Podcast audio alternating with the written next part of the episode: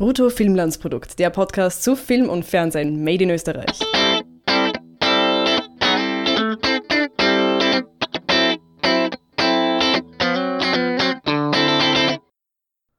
Hallo und herzlich willkommen zur mittlerweile 70. Folge Brutto Filmlandsprodukt, dem Podcast zu Film und Fernsehen made in Österreich. Mein Name ist Harry List und mein Gast heute ist Bernhard Natschläger. Er ist ORF-Fernsehredakteur und dafür zuständig, dass die Filme und Serien, die wir hier besprechen, überhaupt gemacht werden. Es war ein sehr langes, sehr intensives und sehr aufschlussreiches Gespräch. Dafür, Bernhard, danke, dass du dir die Zeit genommen hast. Und es ermöglicht uns einen Blick hinter die Kulissen. Wie werden Serien gemacht? In welchem Kontext werden sie gemacht? Und warum dauert es manchmal ein bisschen länger, bis eine weitere Staffel überhaupt ausgestrahlt wird? Wir kennen uns schon ein bisschen länger, deswegen sind wir per Du, so viel Transparenz muss sein. Wir haben auch schon mal ein Interview gemeinsam gemacht und sehr viele der Fragen, die ich ihm jetzt gestellt habe, habe ich ihm damals schon gestellt. Es hat sich einiges geändert, aber es schadet überhaupt nicht, das abzudaten. Ich glaube, ihr werdet jetzt viel Spaß haben, viel lernen. Interview ab. Hallo Bernhard. Hallo Harry. Ich würde dich bitten, dass du dich kurz vorstellst, dass unsere Hörerinnen und Hörer dich äh, kurz kennenlernen, was so deine die, die, die Basic-Biografie ist von dir. Bernhard Natschläger mein Name. Meine Berufsbiografie beginnt mit eigentlich. Also eigentlich äh, komme ich aus einem gänzlich anderen Berufs- und Tätigkeitsfeld. Ich habe Musik studiert, ich habe eine, eine Ausbildung beziehungsweise eine Vergangenheit in der Psycho- und Sozialbranche.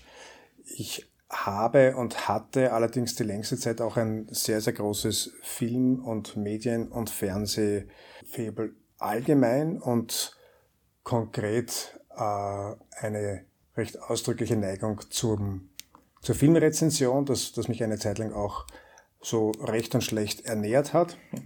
Und auf diesem Weg, nehme ich an, äh, hat sich auch irgendwie der, der Weg zum ORF und zu meiner jetzigen Beschäftigung gebahnt. Es war nämlich so, dass ich ähm, mich mal auf eine Stellenausschreibung beworben habe, wo Redakteure, Dramaturgen, Lektoren äh, gesucht wurden. Ich habe mich beworben, habe eine Antwort auf den Anrufbeantworter vorgefunden. Sowas gab es damals noch.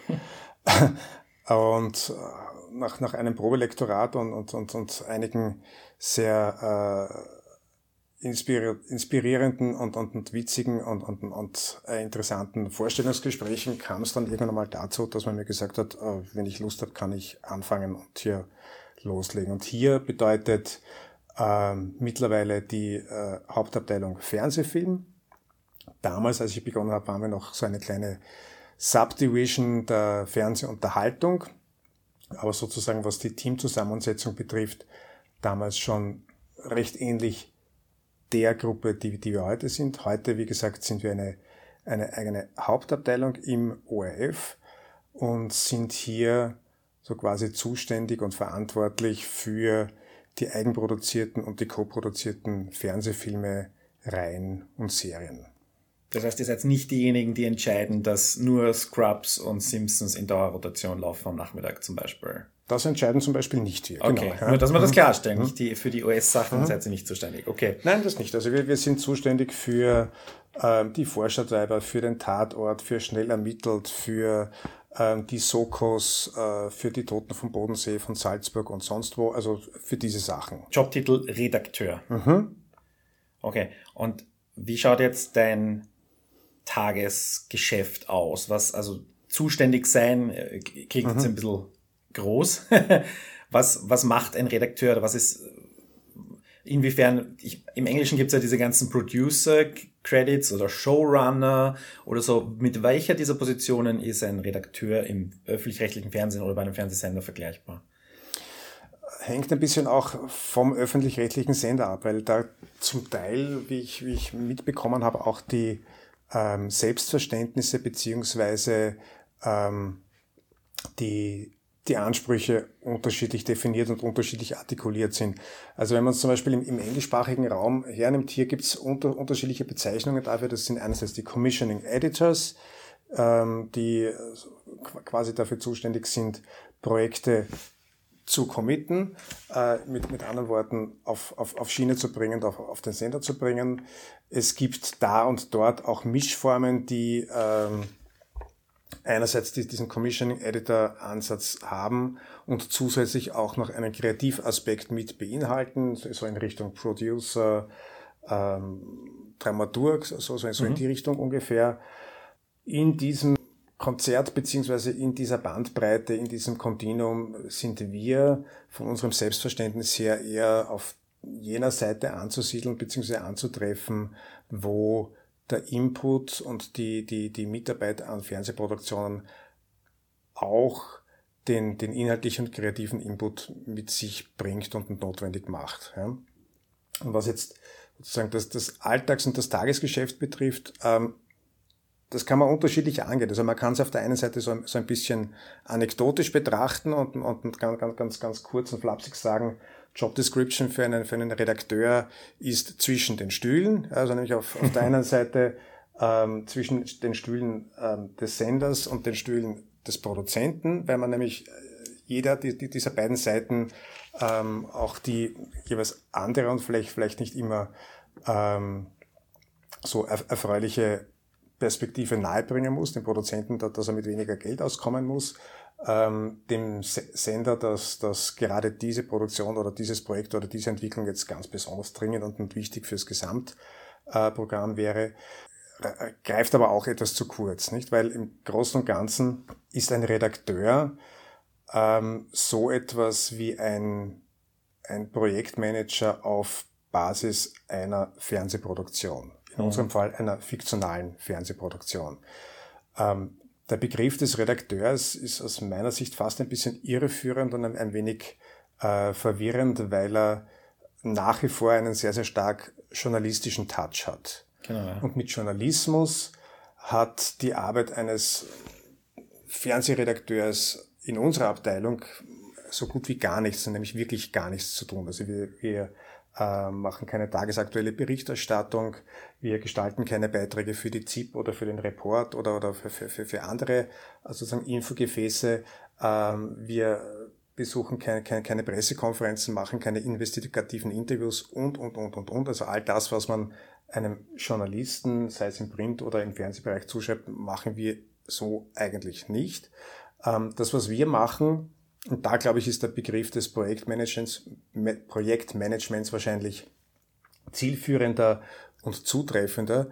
Wir haben die Aufgabe bzw. die Verantwortung dafür Sorge zu tragen, dass Ideen äh, in ihrem Potenzial gefunden, erkannt, weiterentwickelt und dann letztlich äh, in Form einer Fernsehproduktion realisiert werden. Und zwar in einer Art und Weise, die sich einerseits wirtschaftlich darstellen lässt mhm. und andererseits äh, den Bedürfnissen oder den Anforderungen einer, eines Programmschemas oder einer gesamthaften Programmstrategie entspricht. Sozusagen in diesem, in diesem Spannungsfeld oder in diesem, diesem Spagat muss man, muss man sich dann bewegen und, und, und Lösungen suchen. Und ihr untersteht als Abteilung der Fernsehdirektorin, Programmdirektion? Mhm. Ja. Ähm, der Fernsehdirektion zum einen und zum, zum anderen jetzt durch, durch, durch die neu geschaffene bzw. sich neu aufgestellte Struktur auch den beiden Channel Managern, die ja auch ähm, in direkten Kontakt mit den mhm. äh, einzelnen Programmabteilungen stehen. Und jetzt kommt der, kommt der neue Channel Manager von OF1 und sagt, ich möchte gerne eine neue Hauptabendserie haben. Wie gehst du das an? Oder wie, wie ist der Prozess? Und du kannst vielleicht, vielleicht am Beispiel von den Cop Stories, aber auch einfach auch theoretisch erklären, wie würde da jetzt der Prozess ablaufen von dem ausgesprochenen Wunsch mhm. zur ersten Folge, die gesendet wird? Was sind da so mhm. grob die Schritte und wie beginnt deine Arbeit? Weil ich meine, gewünscht wird wahrscheinlich viel, aber gewünscht wird immer viel. Also speziell was das betrifft, äh, ist, ist eine Antwort wahrscheinlich gar nicht leicht zu geben, weil wir was, was, was das betrifft, äh, noch, noch gar nicht die sozusagen erprobten, routinierten Arbeitsabläufe, Workflows und, und Prozeduren haben. Ja. Äh, das, das ist eine Struktur, die haben wir im Prinzip seit, seit, seit dem Sommer. Ja. Mhm. Ähm, das ist irgendwie noch, noch ein wenig im, im, im Wachsen und Werden und Entstehen. Aber wenn ich es mal so ganz, ganz allgemein versuche zu referieren und zu, zusammenzustellen, ähm, dann ist die, die Entwicklung beziehungsweise das, das, das, das, das, das Finden von Programmideen ein, ein Prozess, der aus unterschiedlichen Richtungen kommt. Da gibt's auf der einen Seite natürlich, so, so, so wie du das vorstellst oder wie du, wie du sagst, geäußerte Vorschläge oder Wünsche oder man könnte fast sagen Bestellungen, ja, die, mhm. sagen, wir brauchen das und zwar für den und den Platz zu der und der Zeit. Ähm, dann ist man gefordert, sich zu überlegen, okay, haben wir da vielleicht ohnehin schon was vorbereitet? Das wäre die gute Nachricht, ja, dass man ähm, gewisse Trends oder Entwicklungen versucht auch ein wenig zu antizipieren, äh, vorzuarbeiten, äh, ein wenig auch sozusagen mittelfristig zu denken und zu planen, um dann für den Fall des Falles ähm, Möglichkeiten und Lösungen parat zu haben. Oder äh, man beginnt ad hoc mhm. zu, zu überlegen, äh, wenn die Idee X auf dem Tisch liegt, für den Programmplatz Y ein Format Z äh, gesucht wird, wer fiel uns ein, ähm, der, der, der oder die das am besten und zwar in der nötigen Zeit entwickeln, schreiben, herstellen könnte. Ja? Mhm. Das, das, das wäre zumindest abstrakt betrachtet ein, ein möglicher Weg. Ähm, oft ist es eine Mischform, beziehungsweise oft ähm, ist es auch eine, eine, eine Art des Vorschlagens oder, oder Einbringens in, in die andere Richtung, weil wir als, als äh, programmproduzierende Abteilung von uns aus äh, natürlich aktiv werden und nicht, nicht darauf warten, da, da, dass, dass jemand bei uns Bestellungen aufgibt, mhm. wie, was weiß ich, in einem Restaurant oder in einem, einem äh, Wirtshaus, sondern ähm, wir unsererseits uns natürlich auch versuchen, rechtzeitig und, und, und ausreichend fundiert Gedanken darüber zu machen, ähm, was könnte nötig sein, ähm, wonach besteht Bedarf, was sind die ähm, Slots oder die, die, die Formate oder, oder die, die Programmschienen, die in absehbarer Zeit einen zusätzlichen Bedarf generieren, wo könnten wir äh, für Nachfolge oder für Ersatz oder, oder, oder für, für Alternativen sorgen. Äh, und wenn dann ausreichend, und zwar präsentable und entscheidungsreife Alternativen äh, auf einem Tisch liegen, dann kann man das in Zusammenarbeit mit äh, den übergeordneten Haushierarchien beschließen und entscheiden, die dann sagen, okay, unter all den Vorschlägen, die ihr habt, nehmen wir das.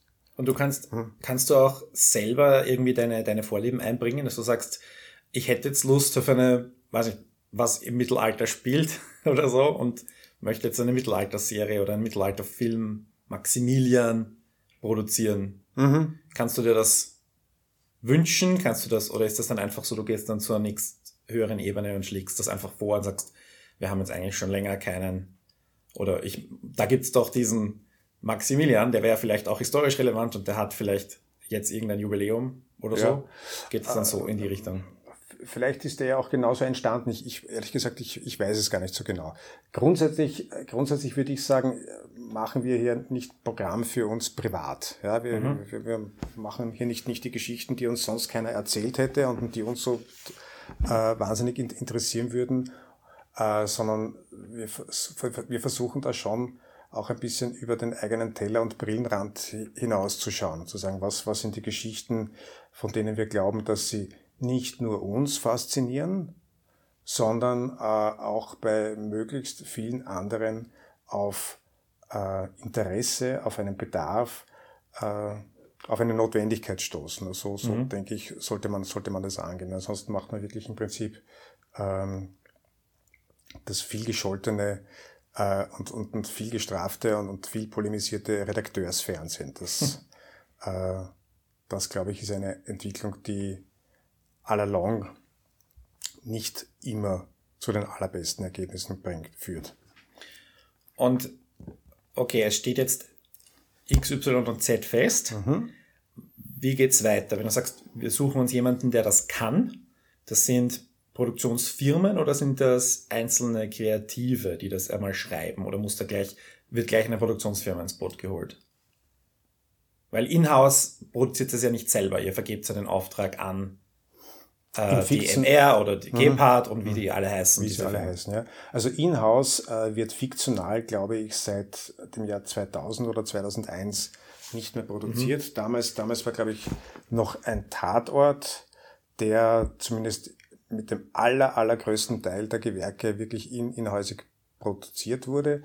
Ähm, das gibt es mittlerweile gar nicht mehr. Also mittlerweile wird im fiktionalen Bereich äh, generell äh, vergeben. Das heißt, es werden externe Produzenten damit beauftragt, für uns herzustellen.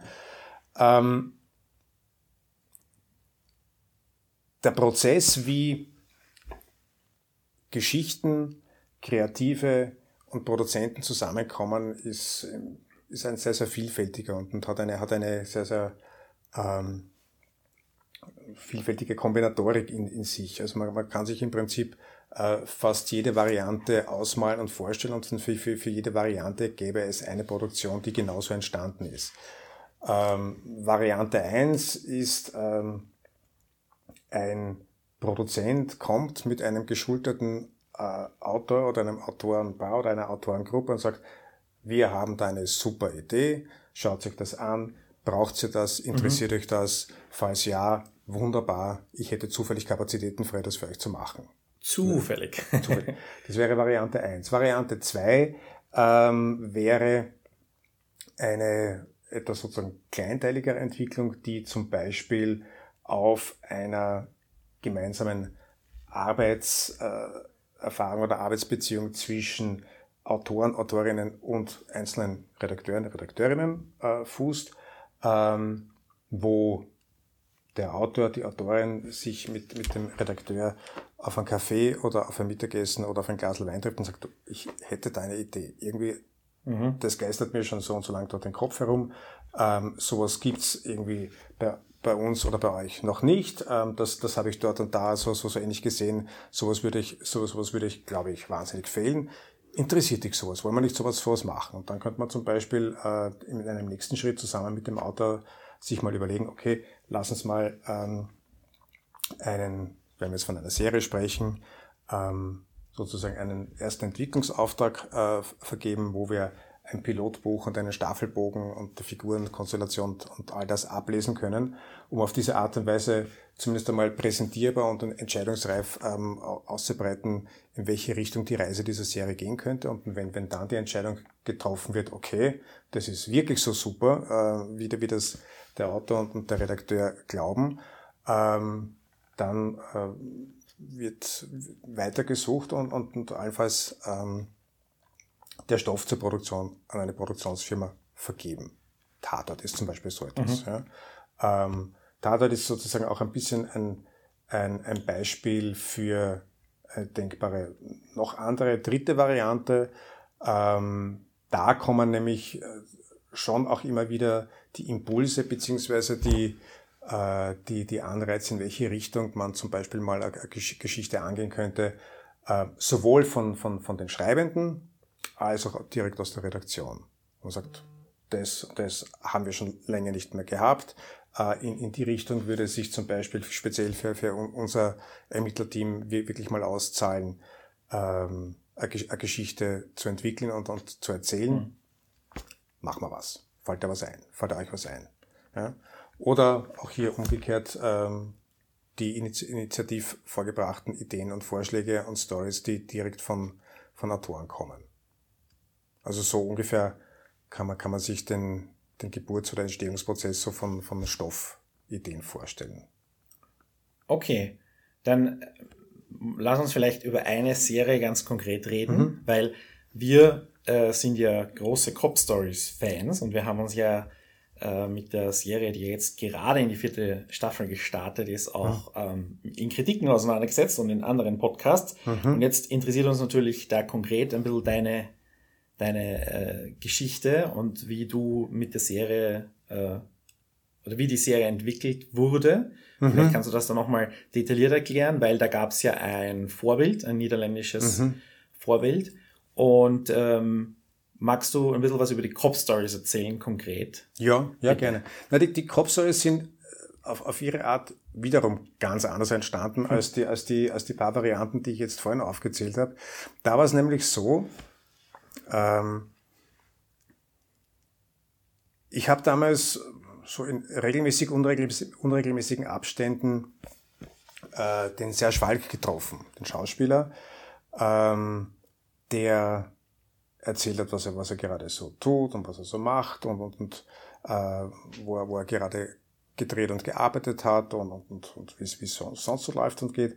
Und einmal kam er und erzählte mir von, von einer Serie, die gerade in Holland gelaufen ist, in einer zweiten Staffel von einem kleinen Privatsender, wo er eine Episodenrolle angeboten und bekommen hat und wo er von, von, von Anfang an einen recht guten Draht auch zum, zum Regisseur und zu dem Creator die, die, dieser Serie hatte. Die sind, glaube ich, nach wie vor recht, recht gut und eng bekannt und hat sich dann also nicht bloß das Buch die, dieser einen Folge, für die er als, als Episodengast äh, engagiert wurde, angesehen, sondern, sondern sich auch drumherum für, für, für die Serie sehr interessiert und hat mir die gezeigt.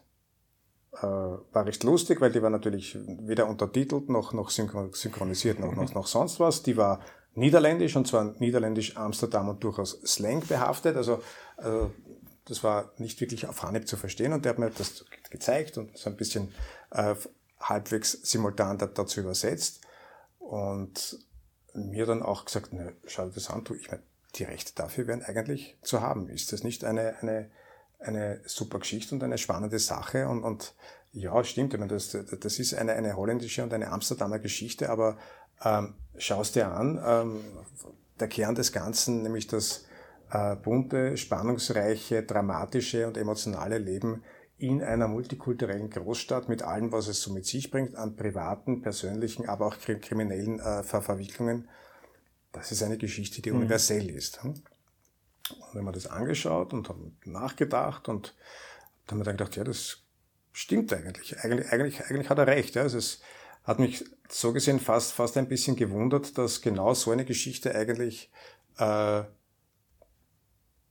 von einem Privatsender kam und nicht zum Beispiel von einem öffentlich-rechtlichen in, in den Niederlanden. Ja, warum, warum die das nicht gemacht haben.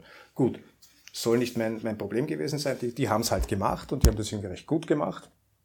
Wir haben uns dann ähm, ein paar Bücher übersetzen lassen, die, mhm. die originalen Franz Beck Bücher, und haben uns das genauer angeschaut, haben die Bücher mal analysiert, haben geschaut, wie das, wie das mit der Figurenkonstellation äh, vor sich geht, wie die äh, einzelne Geschichten und Fälle miteinander verweben. Das, das, das war von, von Anfang an eine, eine sehr spannende und komplexe Angelegenheit.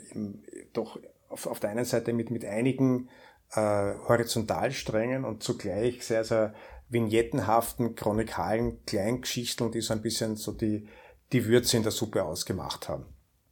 Das haben wir uns genau angeschaut und dann, äh, dann kam es aus meiner Sicht glücklicherweise und, und, und zu Recht zur Entscheidung, dass man sagt, okay, wir machen da jetzt wirklich ähm, die ORF und öffentlich-rechtliche und österreichische und Otterkringer Version von dieser Serie. War die Serie sehr erfolgreich in den Niederlanden? Äh, die erste Staffel war sehr erfolgreich. Die hat dort äh, Ratings zusammengebracht, wurde mir gesagt, die den, die den, äh, die die Marktanteile im Slot, wo sie gelaufen sind, glaube ich, verdoppelt haben. Mhm. Ähm, in der zweiten Staffel und im holländischen Format sind tatsächlich nur zwei Staffeln gelaufen. In der zweiten Staffel haben die Macher der Serie dann Lehren aus der ersten Staffel gezogen, die ich so nicht gezogen hätte. Muss mal diplomatisch zu sagen. Also die haben äh, und das Publikum auch nicht gutiert hat. Dann das Publikum hat es dann auch nicht mehr ganz so super gefunden. Und abgesehen davon kam es bei, äh, bei dem Sender zu einem Eigentümerwechsel, mhm. die insgesamt eine andere Programmstrategie fahren wollten. Und da, da, da kam dann ein, ein paar Sachen Räder, zusammen. Ja.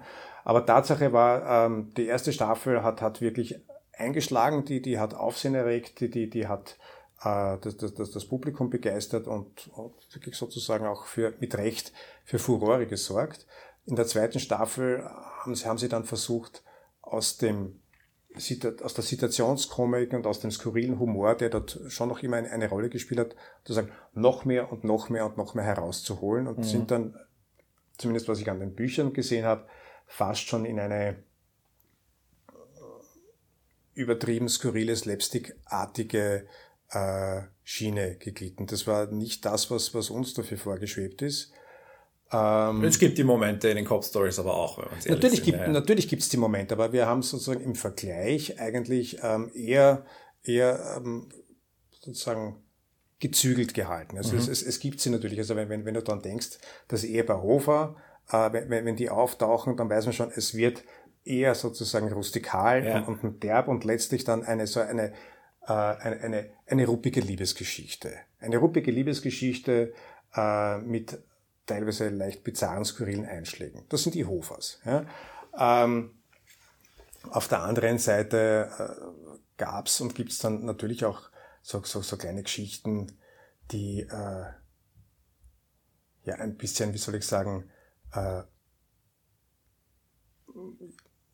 komisch, äh, seltsam, etwas äh, ja, so, so, so situationskomisch da daherkamen. Aber wir haben zum Beispiel äh, nie so gesteigerten Wert drauf gelegt, wie wirklich jede Wuchtel, die uns nur irgendwo über den Weg gelaufen wäre, sozusagen großartig ähm, auszuwalzen und zu feiern. Das ist mhm. letztlich, letztlich haben wir uns dann gedacht, also worauf es wirklich ankam und was, was uns an der, an der Serie so, äh, so wichtig war und einen Spaß gemacht hat, war die Dramatik und die Emotionalität und die Psychologie und, und letztlich ähm, die Schwierigkeiten und das Leben der Figuren und über die macht man sich nicht lustig und zumindest nicht auf Dauer. Man, man, kann, man, kann, schon, man kann schon manchmal äh, sich auch einen Moment, Moment lang auf Kosten eines, eines anderen äh, lustig machen, aber das ist kein, das ist kein Programm. Das ist kein Programm, mhm. mit, mit dem wir sozusagen die, die Figuren dieser Serie und die Geschichten dieser Serie erzählen wollten. Letztlich äh, ging es uns immer darum, dass das alles miteinander, ob das jetzt der Wickerl ist oder der Silvester oder der Bergfeld äh, oder, oder, oder die Tina. Das, das, das, das, das sind alles Figuren, die äh, auf ihre Art und Weise versuchen, äh, ein für sie äh, brauchbares, richtiges, äh, gutes Leben zu führen. Ja? Äh, das ist ein bisschen weniger freaky und komisch und, und lustig ähm, als das, ich weiß nicht, äh, ja, als das zum Beispiel die, die, die originalen Niederländer in der zweiten mhm. Staffel angesetzt hätten. Mhm. Ihr habt die Bücher also übersetzen lassen. Ihr habt äh, Figuren angepasst. Niederländer, Niederlande sind nicht Österreich, klar, mhm. andere Geschichte und so weiter. Und das Ganze nach Ottergang gesetzt. Mhm. Wie ging es dann weiter? Autoren, Autorinnen, wo kamen die her? Wie kamen die zum Projekt? Wie kam die Produktionsfirma Gepard zum Projekt? Mhm. Und äh, einfach mal da die, die weitere Geschichte, weil ich glaube, der Produktionsprozess äh, einfach beispielhaft an dieser, ja. an dieser Serie. Äh, was, was die Autoren betrifft, und zunächst waren es tatsächlich bloß zwei Autoren, äh, nämlich der, der Mike Meitzen und der Gunther Lasnik.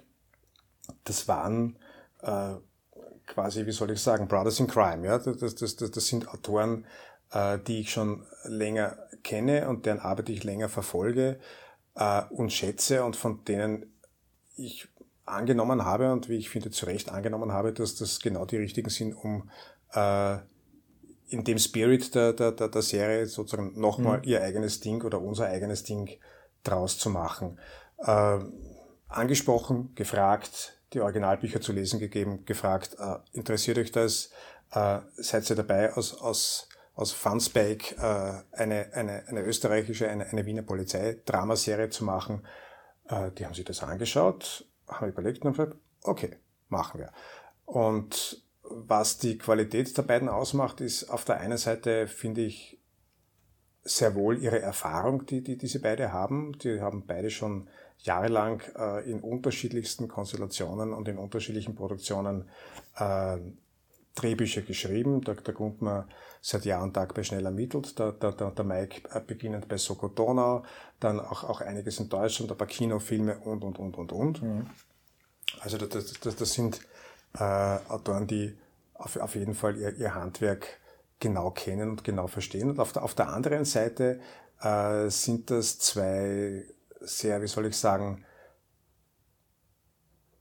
sehr aufmerksame und sehr, sehr neugierige und, und extrem aufnahmefähige äh, Menschen- und Gesellschaftsbeobachter, ja, äh, die, die, die, die, die es schaffen, aus, aus Alltagsbegebenheiten oder aus Notizen oder aus, aus, aus, aus Gedanken und Diskussionen Geschichten zu machen, die dann, die dann wirklich, wirklich so, so gebaut sind und so erzählt werden, ähm, als wäre man mittendrin. Ja, die also nicht, nicht jedes Mal so ihr quasi Schema F mhm. äh, rund, runterradeln und sagen, so, das machen wir jetzt, weil das ist die Krimi 2015 ähm, äh, 0815 Dramaturgie, äh, sondern die sich da sehr wohl auch immer wieder was, was, was Neues und anderes einfallen lassen. Im Rahmen dessen, was ähm, im, leistbar ist. Was leistbar ist, was, was auch dram, dramaturgisch äh, mehrheitsfähig ist, trotzdem eine, eine gewisse Innovationskraft noch, noch, noch hat. Also da, da, da, da sind die beiden einfach wirklich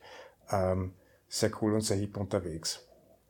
Ja, und dann äh, war die Frage, mit, mit wem das alles zu produzieren wäre. Das, das, das war dann eine, eine Überlegung, die mein, mein damaliger Chef und mein damaliger Programmdirektor ähm, äh, geführt haben und dann eine Entscheidung getroffen haben. Äh, Voraussetzung war, dass, da, dass das eine, eine Produktion wird, die in einem doch sehr anspruchsvollen bis, bis sportlichen zeitlichen Rahmen steht und unten steckt, was, was einerseits formal stimmt und richtig ist, weil ähm, auch das niederländische Original äh, einen nicht nur, nicht nur sozusagen fiktionalen und, und, und, und äh, dramamäßigen Zugang hatte, sondern immer auch einen fast schon äh, authentischen, reportageartigen. Ja? Das mhm. heißt, sie haben einfach äh, sehr schnell reagiert, sehr schnell umgeschalten und, und, und, und versucht, so quasi ähm, Möglichkeiten, Stimmungen drumherum auf den Straßen Amsterdams auf, aufzu, aufzunehmen und, und mitzuerzählen. Das alles in einem wirklich atemberaubenden Tempo und in einer doch, doch hohen Auflösung. Und so, so was ähnliches wollten wir auch versuchen, dass, dass wir auf, auf der einen Seite ökonomisch bleiben und rasch produzieren können und auf der anderen Seite ähm, die, die, diesen erdigen, bodenverhafteten Touch äh, auch für uns schaffen und dann, dann weiterhalten. Und ja, aber wie gehst du das in eine Ausschreibung oder, oder gehst du direkt auf eine Firma zu, wo du sagst, in, den, in dem, dem, dem speziellen Fall wurde, wurde das sozusagen intern überlegt und dann auf, auf die Firma zugegangen, ja. Okay. Mhm. Es gab andere Fälle, ich weiß nicht, bei, bei Soko Kitzbühel war, da war, das, war das ja so, also nach, nachdem der Produzent, der, der das ursprünglich ähm, mhm. gemacht hat, in Pension gegangen ist, da wurde dann die, die Vergabe tatsächlich ausgeschrieben. Und da, da wurden dann einzelne Firmen eingeladen, sich zu bewerben. Die haben dann Präsentationen gemacht und die, die, die wurden dann zu einem Hearing eingeladen. Da, daraufhin wurde entschieden. Mhm. Im Fall von Crop Stories war, war, das, war das kürzer. Aber trotzdem finde ich eine, eine, eine richtige und gute Entscheidung. Hm? Ja, wir sind ja. mit, dem zufrieden, hm. äh, mit dem Ergebnis sehr zufrieden. Das freut mich. Wie zufrieden sind de, deine Chefinnen mit dem Ergebnis? Und sind die sind die Cop Stories ein Erfolg in der ORF, im ORF-Kontext und all things considered? Doch. Ja, ich denke schon. Ich denke schon, ja. Äh, wir, wir haben natürlich äh, von Anfang an, also von, von, von der ersten Staffel weg, äh, uns auch immer wieder die Frage, immer wieder die Frage gestellt, äh, wie viele Zuschauer kann diese Serie erreichen, wie viele mhm. Zuschauer wollen wir damit erreichen, äh, was, was, was ist tatsächlich daran wichtig. Ähm,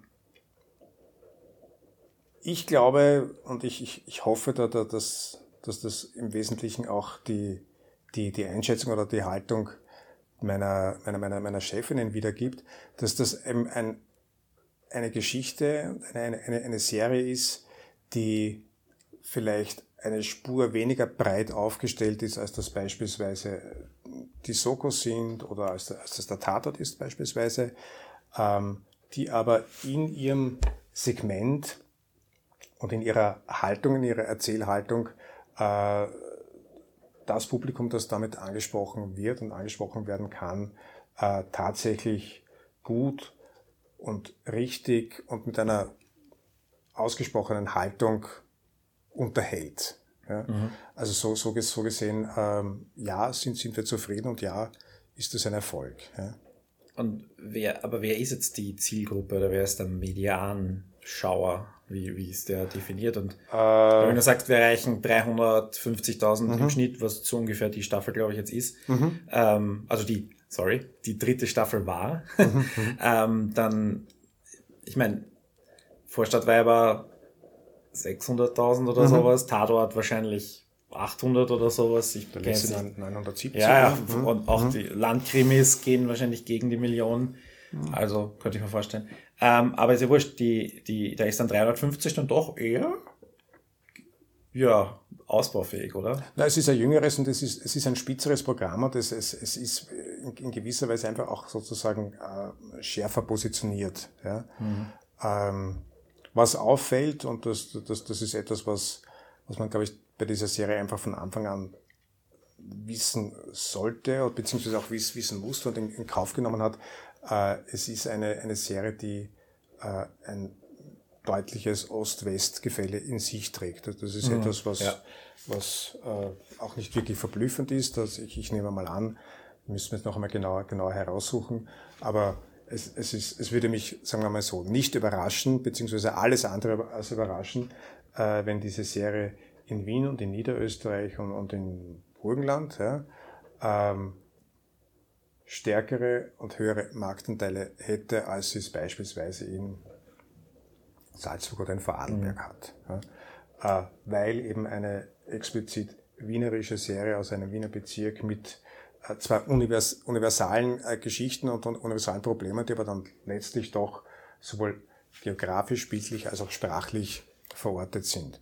Und es ist eine, eine, eine Serie, die äh, verglichen mit, mit anderen ein, ein recht hohes Erzähltempo hat, äh, anderes Musikkonzept hat äh, und vielleicht ja, einfach manche, manche Geschmäcker mehr, mehr fordert als, als andere Geschichten.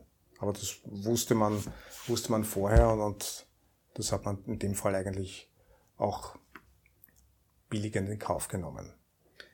Also dieses Ost-West-Gefälle nicht generell in eurem Produktionsoutput zu sehen, weil ich meine, Soko Kitzbühel ist natürlich super erfolgreich und wäre jetzt das Gegenbeispiel, mhm. aber ansonsten so von diesen OF1-Serien ist dann doch immer sehr viel in Wien Sokodona ist sehr erfolgreich, schnell ermittelt, spielt in Wien und Umgebung. Das ist richtig. Sokodona zieht im Prinzip durch die Lande. Die haben äh, Folgen in der Steiermark, in Oberösterreich, in Niederösterreich. Ähm, die vier, ja, ich weiß, die, die Stadt Graz gibt auch immer ein bisschen die, Geld her, obwohl die, vier, die vier Frauen, die vier Frauen äh, im, im, im Salzkammergut, Soko Kitzbühel, Nona nicht in, in Kitzbühel. Ähm, dann gibt's wie gesagt, die, die, die, die Toten von Salzburg und die Toten vom Bodensee. Äh, man, man findet Beispiele, die auch sozusagen die westlicheren mhm. Teile des, des, des Bundesgebiets äh, betreffen und aus ihnen erzählen. Grundsätzlich äh, ist, ist es natürlich nicht ganz falsch, ja, dass, dass, der, dass, dass der Großteil ähm, der Geschichten und der Serien und auch, auch de, der Drehtage in Wien und Umgebung stattfindet. Infrastruktur ist hier, Firmen sind hier, mhm. klar. Ja. So ist es, ja. Ähm, die meisten jedenfalls. Jetzt, okay, die Cop Stories waren ein Erfolg. Jetzt läuft gerade die vierte Staffel mhm. und es gibt einen weihnachtsthematischen Film. Mhm. Der ist der Abschluss der Serie oder ist das offen und könnte es noch weitergehen? Oder gibt es eine fünfte Staffel oder ist das keine Chance? Ich, ich, ich würde ich es gerne vage offen lassen. Also erzählt ist es so, dass, dass im, im Prinzip die Figuren, die am, am Schluss des, des Weihnachtsfilms ähm, da sind, in dem Ensemble stehen und, und im Prinzip weitergeführt und, und weiter erzählt werden könnten. Äh, momentan schaut es nicht danach aus, als wäre dies der Fall. Andererseits ist zum Beispiel schnell ermittelt ein gutes Beispiel dafür, dass, dass auch große Pausen äh, manchmal gar nicht schädlich sein müssen. Ja, da da gab es ja auch zwischen, äh, zwischen, zwischen Staffeln manchmal mehrere Jahre mhm. Unterbrechung. Ähm, also einerseits, einerseits wäre, wäre es eine Überraschung, ja, weil sie inzwischen doch schon wirklich einige Jahre ins Land gezogen sind. Auf, auf, auf der anderen Seite denkbar und möglich wäre es natürlich. Stichwort Pausen. Mhm.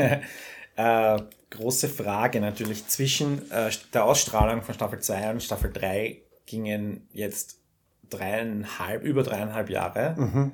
vorbei, äh, was mich persönlich ein bisschen gestört hat, weil ich halt doch auch irgendwie mir denke, so eine Serie lebt von Kontinuität und zum Beispiel bei, bei Soko Kitzbühel und bei Soko Donau gibt es eine sehr schöne Kontinuität mhm. und bei anderen oder bei sehr vielen Serien ähm, habe ich mir dann angeschaut, auch die ein noch extremeres Beispiel sind wahrscheinlich die schon erwähnten vier Frauen und ein Todesfall, die auch einen sehr merkwürdigen Rhythmus in ihrer Ausstrahlung haben und wo auch schon, glaube ich, zwei Staffeln fertig sind mhm. und mhm. ich jetzt noch keinen Ausstrahlungstermin weiß. Äh, kannst du das erklären für ich, ich, ich weiß es, aber ich frage jetzt für alle anderen. Warum ist das so? Warum müssen wir teilweise so lange warten auf Fortsetzungen, auf die nächste Staffel? Was sind da die Gedanken, die hier so ablaufen? Äh, und ist das kreativ? Ist das finanziell? Ist das organisatorisch? Liegt das an Fußball-WMs oder liegt das am Herrn Rabitz oder an seiner Wiederwahl? woran liegen solche Dinge? Es, es, hat sehr, sehr viele Faktoren. Also auf, auf, der einen Seite spielen natürlich große Ereignisse und, und, und andere ähm, Programmbesetzungen eine Rolle. Mhm. Ja. Also gerade bei, bei, einer, bei einer länger laufenden Serie sucht man natürlich nach Möglichkeiten, äh, Programmslots, die es möglich machen, die Serie ähm, halbwegs kontinuierlich und in, in, einem Stück durchzuspielen. Das gelingt eh selten genug, weil äh, die, die, die, die Möglichkeiten, äh, irgendwo ein, ein Fußballspiel zu ergattern und, und zu sehen, gefühlt auch, auch immer zahlreicher und immer mehr werden. Mhm. Also wirklich sozusagen einmal eine, eine zehnwöchige Phase zu finden, wo kein Fußball stattfindet, ist, ist ganz, ganz schwierig. Aber Olympia, WM, EM, was auch immer, ja, da, da gibt es dann auch noch Ski und, und sonstige Bewerbe, äh, spielen natürlich eine, eine, eine Rolle bei der Programmplanung. Das ist das eine. Ähm, dann spielt auch noch eine, eine, eine gewisse Rolle die Art und Weise, wie man sich äh, in der Ausstrahlung mit Co-Partnern verständigt und, und einigt. Ja? Mhm. Ähm, in, in manchen Bereichen, in manchen Punkten ist man da dazu äh, gekommen, äh, zeitgleich auszustrahlen und zu senden. Ähm, Nur als Beispiel so, bei, bei den Sokos ist ja der ZDF ein Partner. Mhm. Ähm, und ich glaube, eine von den beiden, oder manchmal hat eine Staffel zuerst im ZDF zu sehen und dann bei uns und manchmal umgekehrt. Genau. So, genau. Das aber, so, aber, mhm. aber, mehr, mehr, oder weniger ist es sozusagen abgestimmt und mhm. sozusagen auf, aufeinander bezogen. Ähm, Serien, die ausschließlich eigenproduziert bzw. ausschließlich vom, vom ORF beauftragt sind, ähm, haben einerseits die Notwendigkeit nicht, sich mit einem Co-Partner abzusprechen, mhm. haben aber auf der anderen Seite äh, wiederum nicht die Orientierung bzw. Die, die, die Vorgabe durch, durch Aktionen, die, die ein anderer mit, mit einem Programm setzt, ähm, in sich. Ja? Ähm, und insofern haben es insbesondere die eigenproduzierten oder alleinproduzierten Serien äh, in, in der Planung manchmal etwas schwerer. Weil kein weil, Zwang von außen. Weil, weil kein ja. Zwang von außen, weil kein, kein, kein, keine notwendige Rücksicht auf Sendetermine bei, beim ZDF in der mhm. ARD oder, oder, oder, sonst wo herrscht. Ähm, und all das zusammen mit den diversen Großereignissen, die, die auch im Fernsehen stattfinden, machen, nehme ich einmal an, die Arbeit und das, das, das Leben jedes Programmplaners äh, sicher nicht, sicher nicht einfacher Keine und, Frage, ja. und sicher auch, auch, nicht, auch nicht immer so bis, bis besonders lustig. Äh, und dann gibt's noch dazu einen, einen weiteren Aspekt und einen, einen weiteren Faktor, äh, der natürlich auch berücksichtigt werden muss, beziehungsweise auch, auch immer wieder äh, in Diskussion ist. Das, das, das gab es ja auch schon da und dort in, in Zeitungen zu lesen. Ähm, die Ausstrahlung ähm, von Fernsehproduktionen ist budgetrelevant. Das heißt, man muss sich das ungefähr so vorstellen, wenn der ORF eine, einen Film oder eine Serie beauftragt, ähm, dann wird dafür ein bestimmtes Finanzvolumen, ein bestimmtes Budget verwendet. Mhm. Ja, ähm, das, und jetzt verwende ich ein, ein vielleicht windschiefes Bild, aber zumindest als Metapher funktioniert es ganz gut. Er verwendet Budget, das quasi wie ein Darlehen äh, der kaufmännischen Direktion an die produzierende Abteilung äh, vorgestreckt wird, um den Produzenten, die Schauspieler die, und, das, und das, das, das Team zu bezahlen. Äh, und tatsächlich Budget und Bilanz relevant wird ähm, dieses Darlehen unter Anführungszeichen erst dann, wenn ausgestrahlt wird. Weil mhm. dann wird dann sozusagen dieses Darlehen fälliggestellt und dann rutscht Budget, das zunächst in sogenannten Vorproduktionsmitteln äh, geplant war, in ein Arbeitsbudget und alles, was im Arbeitsbudget ist, ist dann auch sozusagen in, in, der, in der Bilanz dargestellt. Und auf diese Art und Weise macht es natürlich einen großen Unterschied, ob ich jetzt eine Staffel oder zwei Staffeln oder gleich ähm, vier Staffeln von, von, von, von eigenproduzierten Serien in einem Jahr auf den Sender bringe oder nicht. Mhm. Weil die dann nämlich äh, wirklich große Einflüsse auf das jeweils aktuelle Arbeitsbudget haben. Und das ist sozusagen der zusätzliche, so ganz unkreative und, und uninhaltliche Faktor, den es im Zusammenhang mit, mit Programmierung auch noch zu bedenken gilt. Also es ist Buchhaltung, weil es ist, unterscheidet sich jetzt nicht von jeder anderen Buchhaltung. Du schiebst zuerst das Geld vom Bankkonto aufs Warenlagerkonto und in dem Fall ist die Ware eine fertig produzierte Serie, wo das Geld einfach nur aufwandsneutral verschoben wird und in dem Moment, wo du sie ausstrahlst, entsteht ein Sendeaufwand und der ist dann für die Bilanzrechnung relevant. Mhm. Genau. Okay, also das ist quasi das Gleiche. Und jetzt gibt's dann, ich glaube, das Wort ist Abspielbudget, hast du das gerade gesagt? Oder Arbeitsbudget. Oder ja. Arbeitsbudget. Mhm.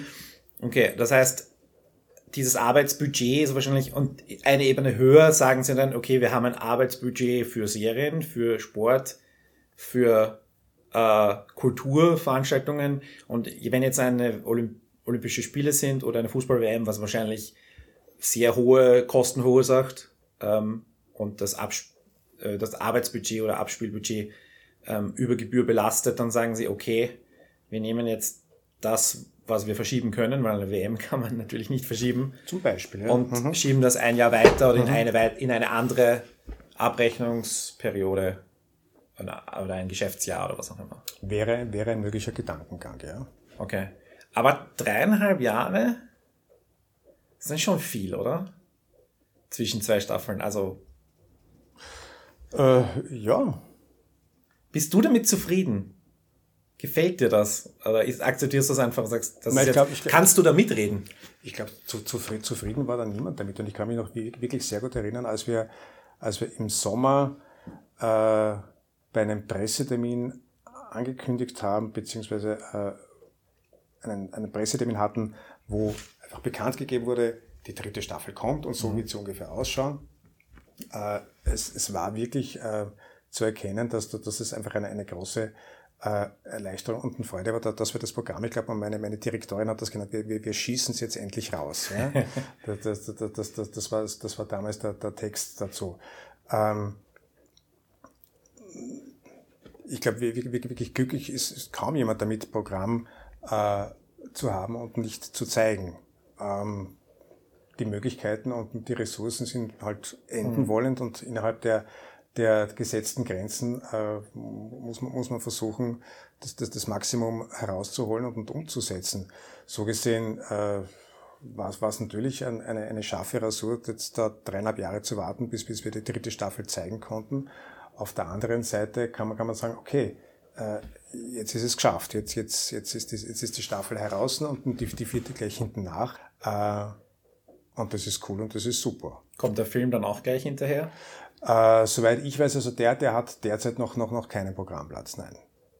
Weil dadurch, naja. dass es ein Weihnachtsfilm ist, ist er ja auch ein bisschen eingegrenzt, weil im Sommer zu zeigen wäre wahrscheinlich, also machbar ist es natürlich. wäre, aber es, sagen wir mal so, es wäre eine mutige Programmierung. Ja. Also wenn wir die vierte Staffel beginnen auszustrahlen und die, die, die, die beginnt ja Anfang November oder also zweite Novemberwoche. Oder begann gestern. Ja, begann gestern, ja, vor kurzer Zeit. Ja. Ähm, dann kommen wir mit, mit, mit allen geplanten und absehbaren Aussetzern, Nachtslalom hier, mhm. das ist, ja, ja, und, und, und, und, die, die, und Weihnachtsfeiertage dort, äh, kommen wir mit Ende der Staffel, denke ich, irgendwo so in den Februar hinein. Ja? Mhm. Und da dann anschließend noch einen Weihnachtsfilm zu spielen, nö. Ja? Eher, das, das, geht, das geht irgendwie gar nicht. Wie, wie, wie sich dann äh, machen ließe, den, den, den Weihnachtsfilm, das, das, das Weihnachtsspecial vielleicht im, im Weihnachtsprogramm 2019 zu zeigen, weiß ich nicht. Das kann, glaube ich, momentan noch, noch keiner wirklich, konkret beantworten. Mhm.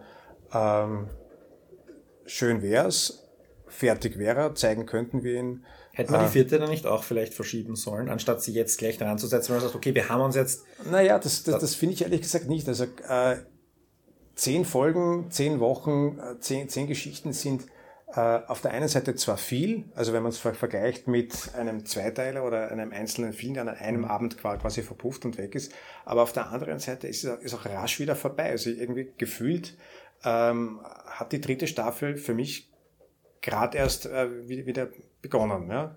Ja. Und in Wirklichkeit war es schon wieder.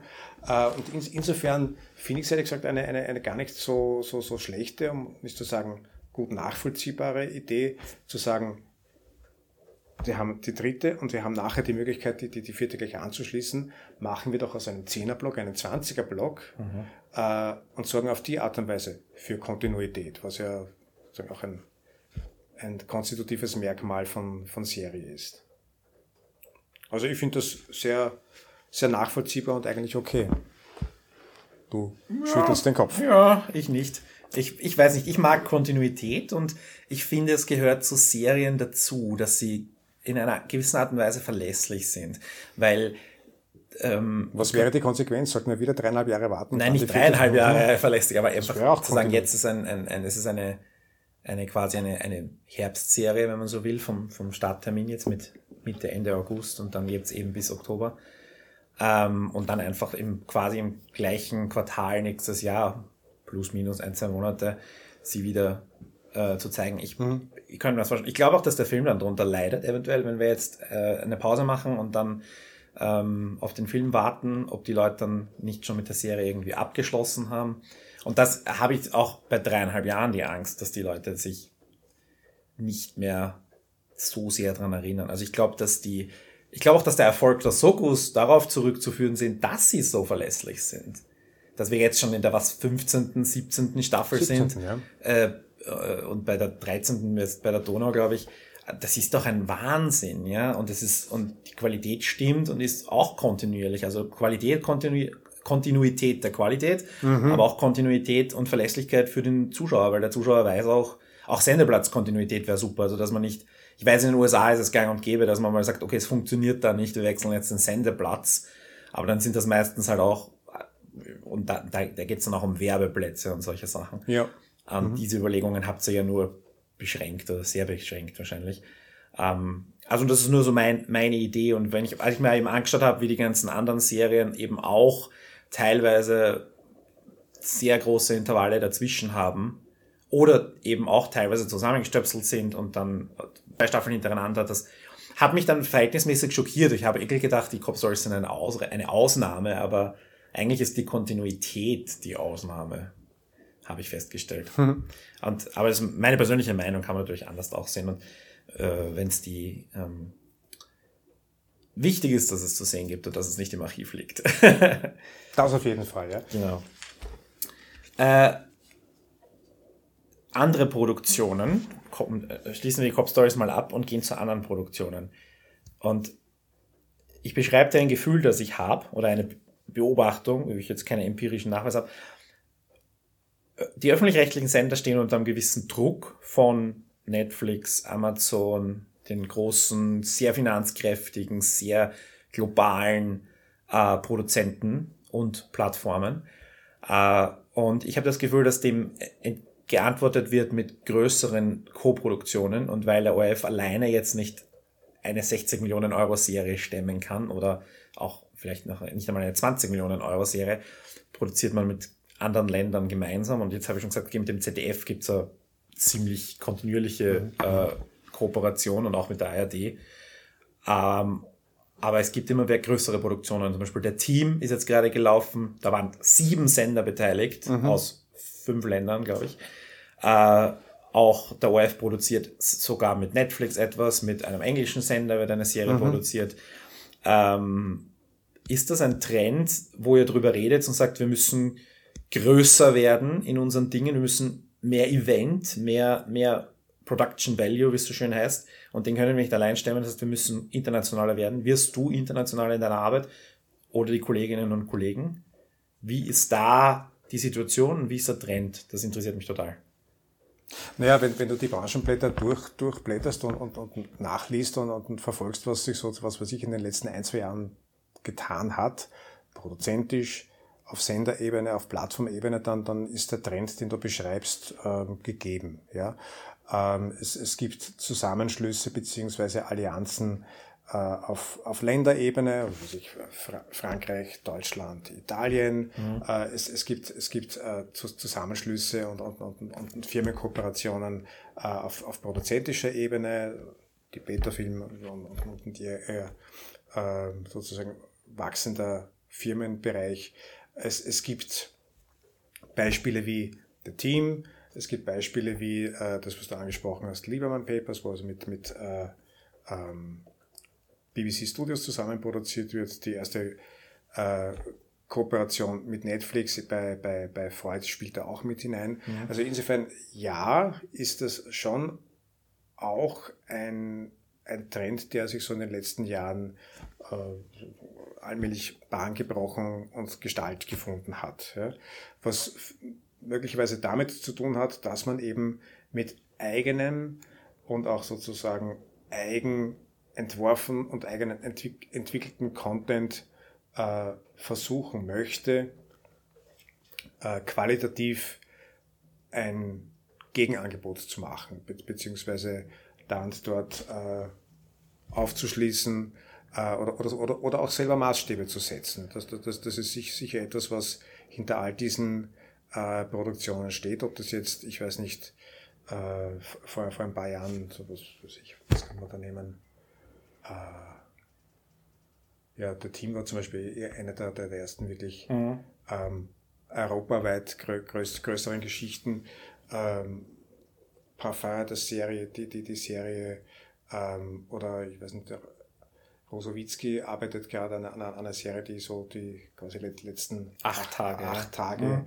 ähm, der, der, der, der Menschheit beschreibt.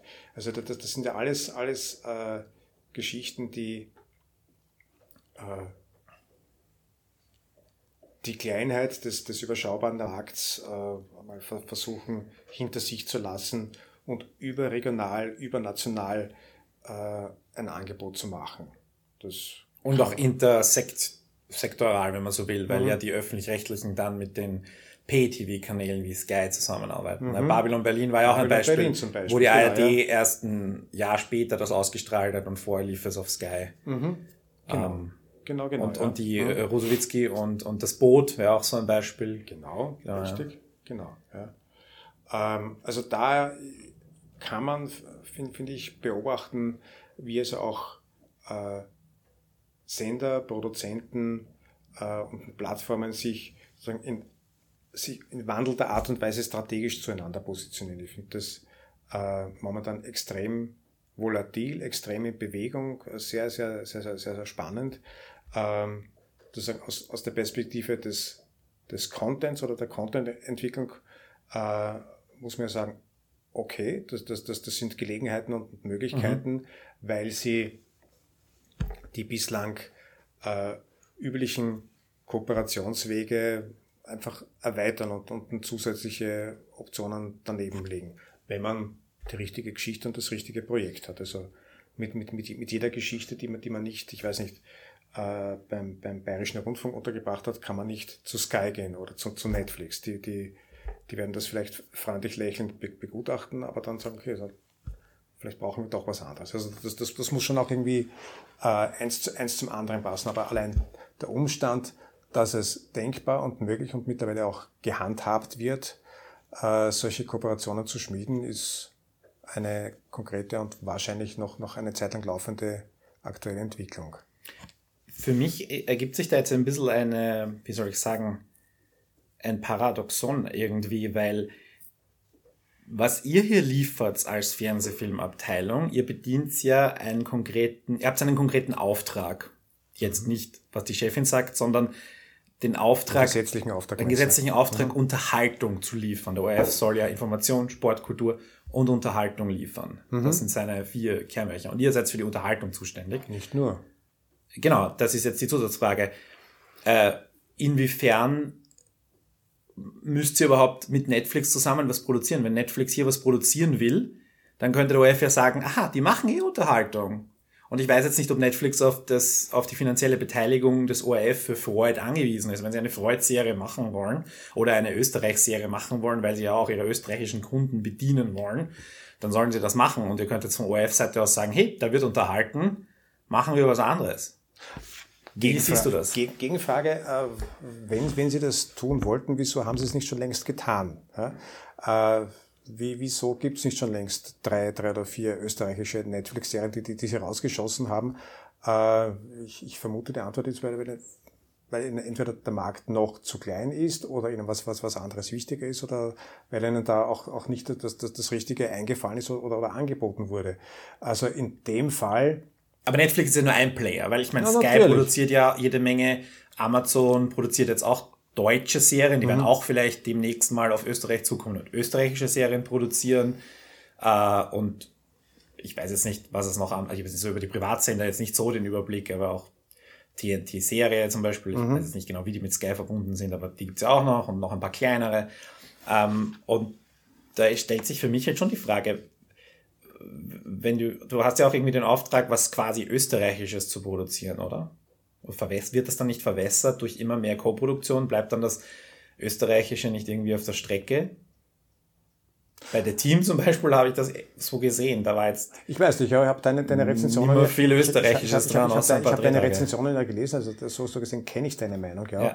ja. Ähm, also, was, was jetzt speziell ähm, den Österreich-Anteil oder den Österreich-Bezug oder die, die österreichischen Qualitäten in äh, co-produzierten Filmen, Serien, Mehrteilern, äh, whatsoever betrifft, das ist eine, eine inhaltliche und, kreative Frage, die auch inhaltlich und kreativ diskutiert werden muss. Natürlich mhm. ähm, ist, ist, es für uns interessanter und, und relevanter, Geschichten zu erfinden, beziehungsweise Geschichten zu erzählen, ähm, die unser Publikum so von anderen nicht bekommt. Ne? Und das, das, das sind halt mal äh, auch die genuin oder wirklich spezifisch äh, österreichischen Inhalte.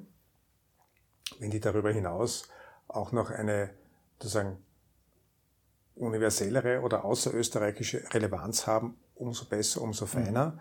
Ähm, das, das war das dann umso mehr und umgekehrt andere, andere Produktionen auch, nicht? Also äh, es ist nicht per se jede, jede, jede Idee oder jede Geschichte, die von außen an uns herangetragen wird und die nicht äh, einen ausdrücklichen Österreich-Bezug hat und ein, eine österreichische Geschichte und, und, und, und, österreichische Charaktere und einen Schauspieler und, und, mhm. und, durch und durch ja, äh, beinhaltet, das, das, das ist, ist, ja nicht per se ein, ein Ausschlusskriterium. Nein, ja, absolut ja. nicht. Ja. Ähm, also das ist dann einfach, wie, wie schon gesagt, eine, eine inhaltliche und, und eine, eine, kreative Diskussion, die dann auch genauso zu führen ist.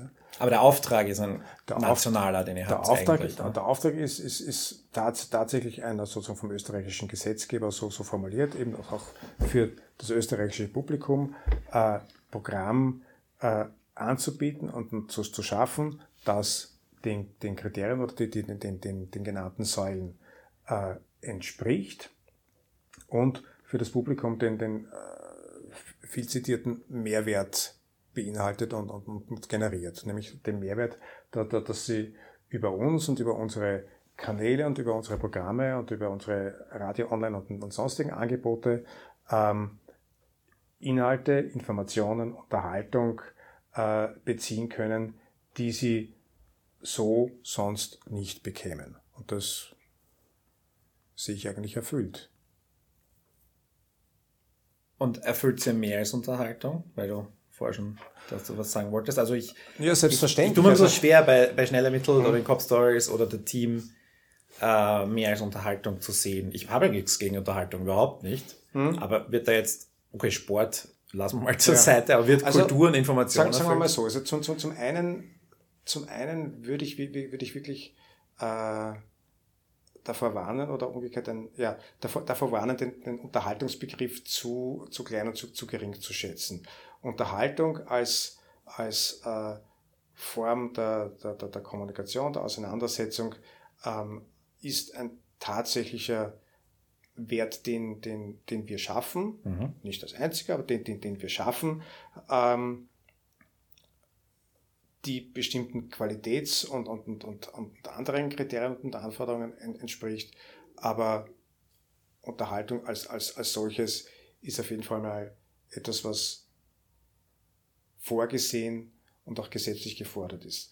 Der Punkt, wo ich sage, dass das, was, was, was wir produzieren, äh, nicht bloß und nicht ausschließlich Unterhaltung beinhaltet, ist der, dass, äh, dass wir schon auch, auch immer wieder in Serien, aber auch, aber auch, auch, auch in Filmen äh, bestimmte nicht, einfach gesellschaftliche Diskurse aufgreifen und auf eine ja unterhaltsame Art und Weise reflektieren. Mhm. Ja, ähm, interessanterweise, also gerade jetzt in, in, der, in der vergangenen dritten Staffel der, der Cop Stories ähm, habe ich nicht, nicht nur einmal äh, gehört oder gelesen, und erfahren, ähm, dass die Auseinandersetzung und die, die Reflexion des, des, jetzt sage ich es mal ganz vorsichtig und diplomatisch, interreligiösen Beisammenseins und Zusammenlebens in der Serie auf eine Art und Weise ähm, dargeboten wurde, die, äh, die schon noch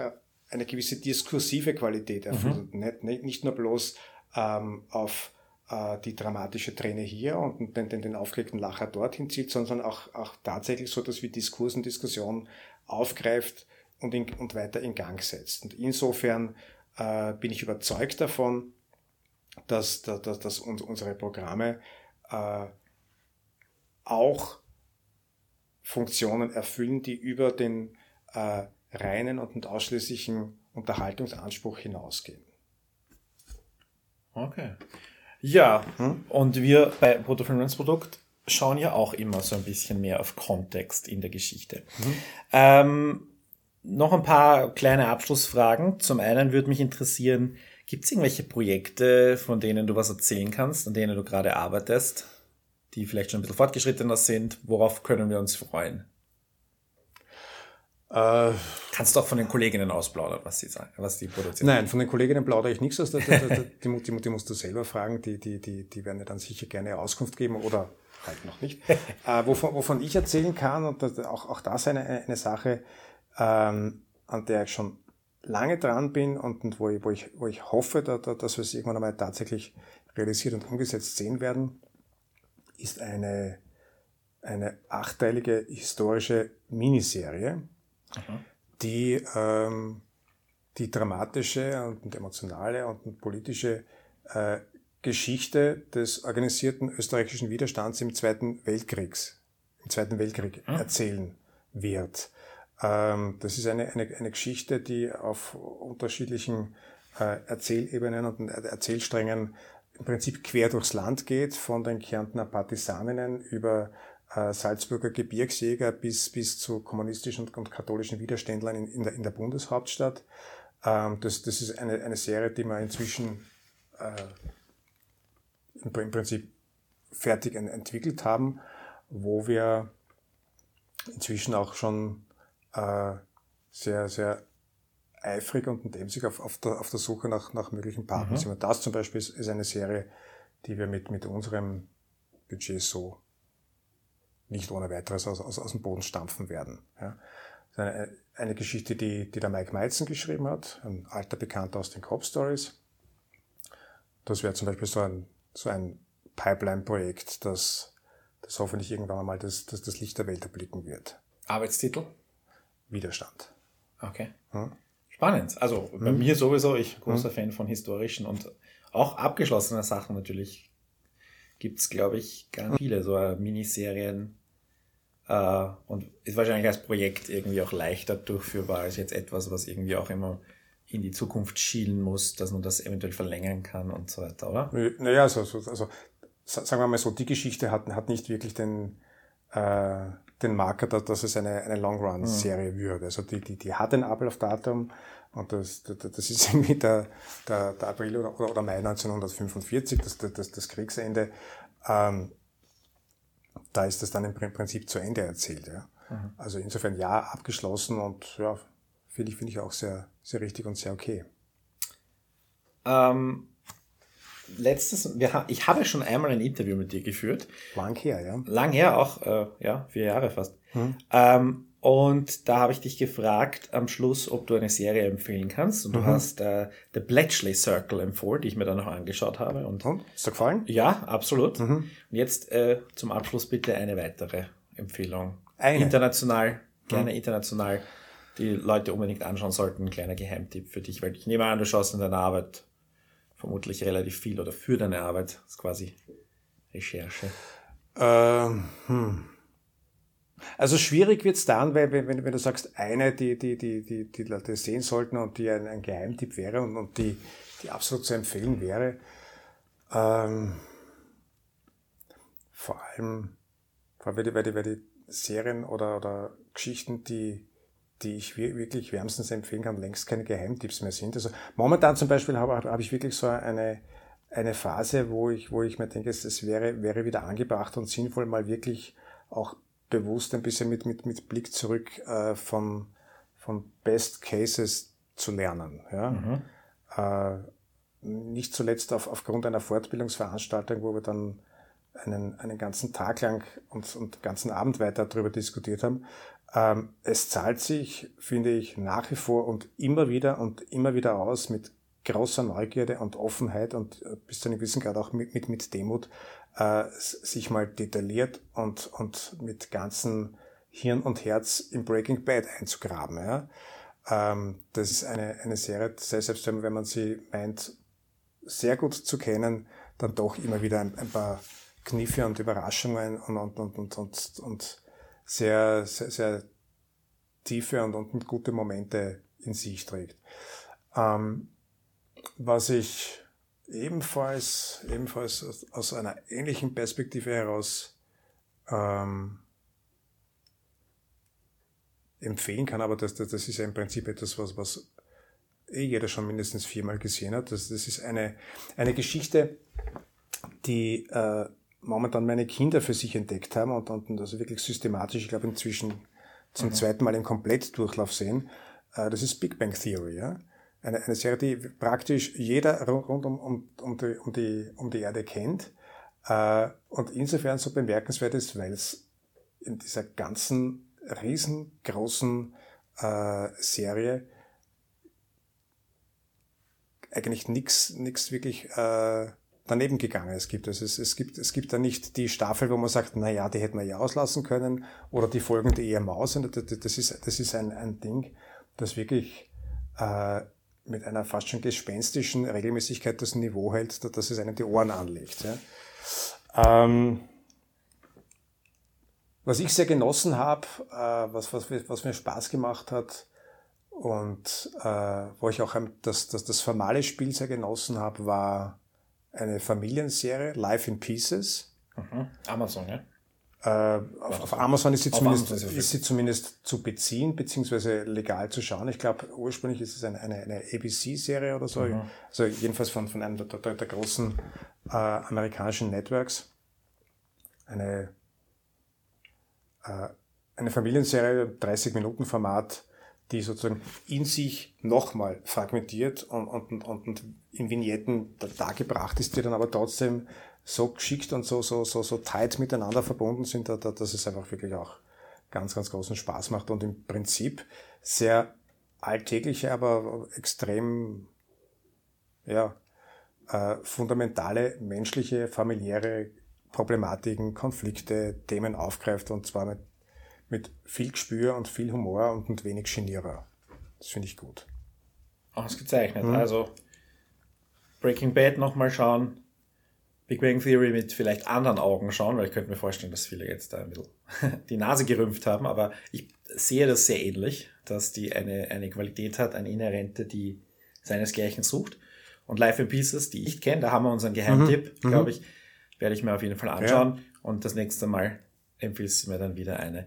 Lieber Bernhard, vielen mhm. Dank, dass du dir die Zeit genommen hast. Gerne. Vielen Dank für die Cop Stories. Mhm. wann auch immer sie, sie immer so ausgestrahlt werden. Und viel Erfolg bei deinen weiteren Projekten. Ich bin sehr gespannt, was du und die Kolleginnen hier in der Abteilung uns noch servieren wirst in, den, in nächster Zeit. Danke dir. Gerne. Das war's schon wieder für heute. Vielen Dank noch einmal, Bernhard. Und wenn ihr Feedback oder Anmerkungen habt, dann findet ihr alle Möglichkeiten, mit uns in Kontakt zu treten unter www.bruttofilmlandsprodukt.net slash Kontakt. Bis zum nächsten Mal. Baba.